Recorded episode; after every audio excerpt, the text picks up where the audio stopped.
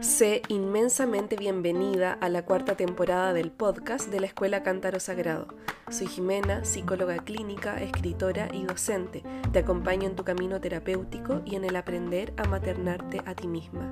Espero verte pronto en alguno de mis programas.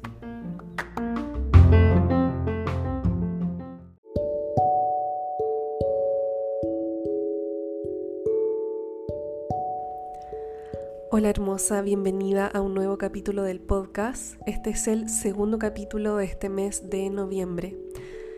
Y el tema que te traigo viene recogiendo todos los planteamientos que he realizado en los capítulos anteriores y se relacionan 100% con la temática del automaternaje. Y hoy te traigo cómo es el ser maternada por el linaje femenino. Y esto es algo muy importante que necesitamos revisar porque el maternarte a ti misma no es algo que necesites realizar en soledad. Al contrario, el maternarte a ti misma necesita ser un proceso sostenido y cuidado donde tú sientas que puedes integrar este proceso que realizas contigo misma en tu entorno y en todas las áreas de la vida.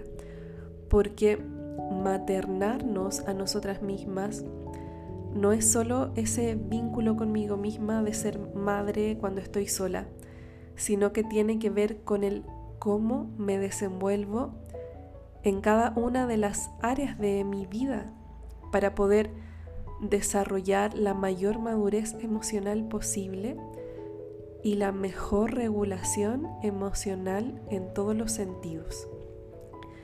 Y quiero comenzar leyéndote un extracto de Mirabai Star en el libro Misericordia Salvaje, en el capítulo que ella llama Dar refugio. Y dice, no forma parte de tus responsabilidades hacer tú sola de pastora de esta ser humana y protegerla del mundo.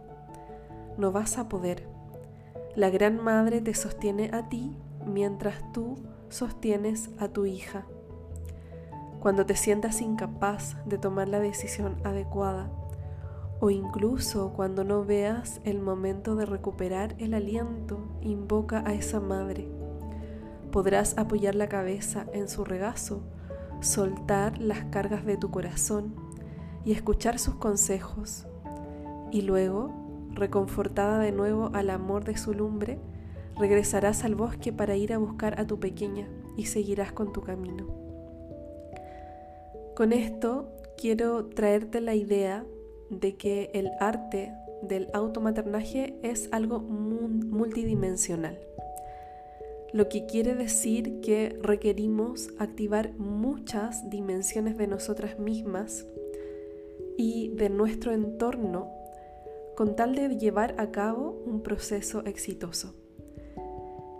Y si no logro activar ciertos espacios del entorno del contexto, por ejemplo, puede ser que llegue a entrar en patrones de autoexigencia o de excesiva expectativa sobre mi ser, cayendo en este patrón de yo puedo sola, yo puedo con todo, no necesito a nadie, que como siempre les comparto en el programa de sanar la relación con la madre, es algo que viene desde nuestra herida y desde nuestra necesidad de poder contar únicamente con nuestros propios recursos y resolver todo con nuestros recursos, desde un ensimismamiento.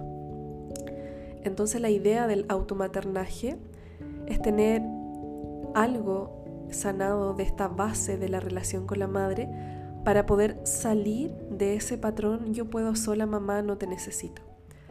Y al contrario, necesitamos comprender que sí necesitamos ciertas cualidades, no como cuando eras niña, pero ahora necesitas ciertas nutriciones del contexto, del entorno y de la vida para que tu proceso de maternaje sea pleno y sano.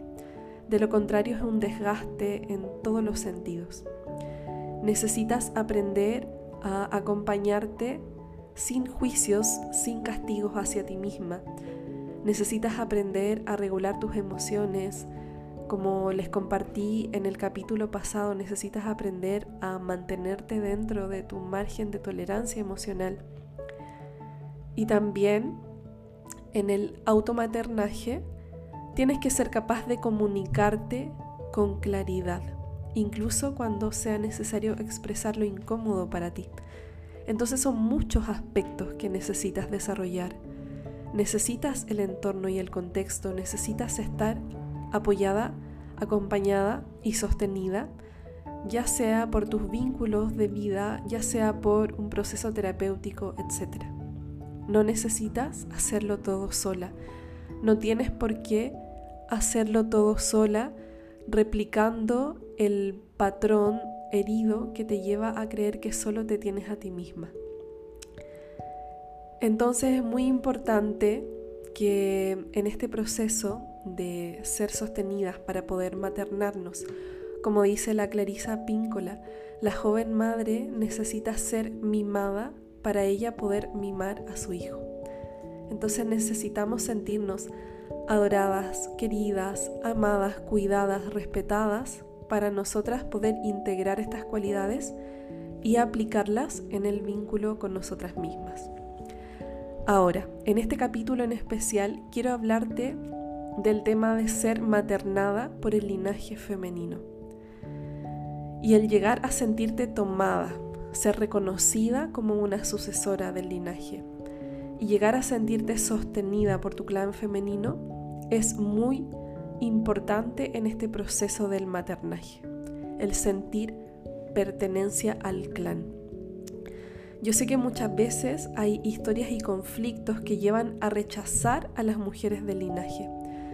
Historias donde el vínculo madre-hija en cadena está roto o historias donde mm, las ancestras del linaje manifiestan patrones que no están en sintonía con esa mujer que nosotras queremos ser. Ya sea patrones de machismo, patrones de desprecio, de desvalorización, etc. Sin embargo, más allá de todas las historias que podemos comprender que hay unas más difíciles que otras, es clave que en tu proceso curativo puedas avanzar hacia una reconciliación con las mujeres de tu linaje que te permita en algún momento de tu vida tomar refugio en sus existencias. Esto de tomar refugio es algo que se practica en el budismo. Y quiero llevarlo a esta dimensión, a esa espiritualidad que podemos vivir con nuestro linaje femenino.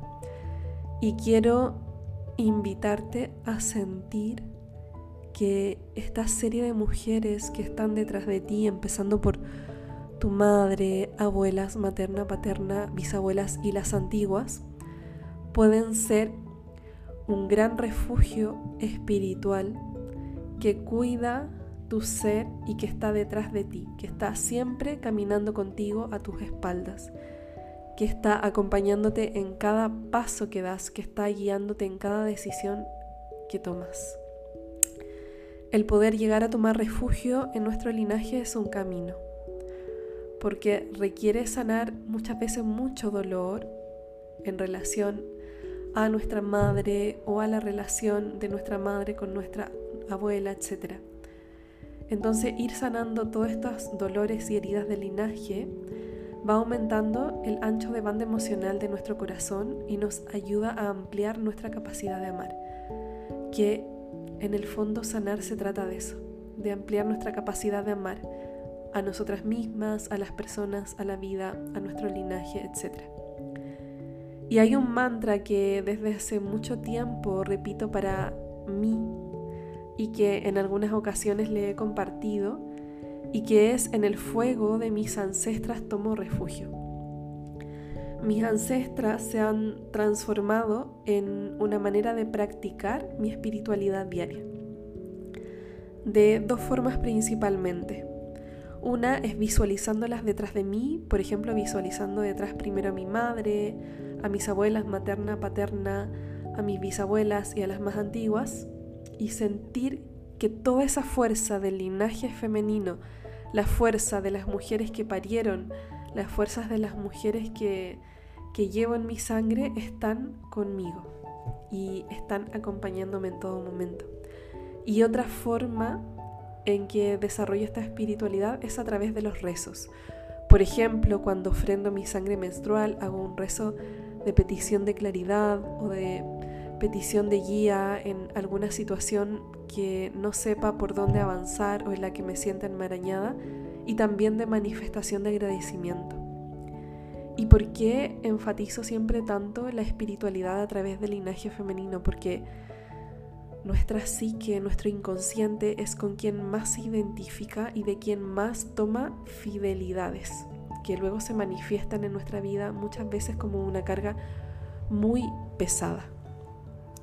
Entonces con esto quiero también mostrarte y enseñarte una visión que desde hace muchos años vengo enseñando en los programas de la escuela y es que las mujeres de tu linaje no tienen que ver solo con esa carga que muchas veces dificulta nuestra vida y nos hace sentir que vivimos una vida que no es la nuestra, sino que estamos repitiendo patrones del pasado. No, estas mujeres de linaje son un impulso inmenso, una catapulta hacia esa vida que tú quieres vivir, empezando por cómo te quieres sentir contigo misma, cómo te quieres sentir siendo mujer en esta existencia, cómo te quieres sentir con esa vida que quieres crear para ti.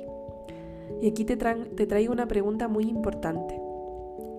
¿Te has preguntado qué pasaría si pidieras a tus ancestras mirarte con ojos de amor cada vez que obtienes un logro que ellas no tuvieron.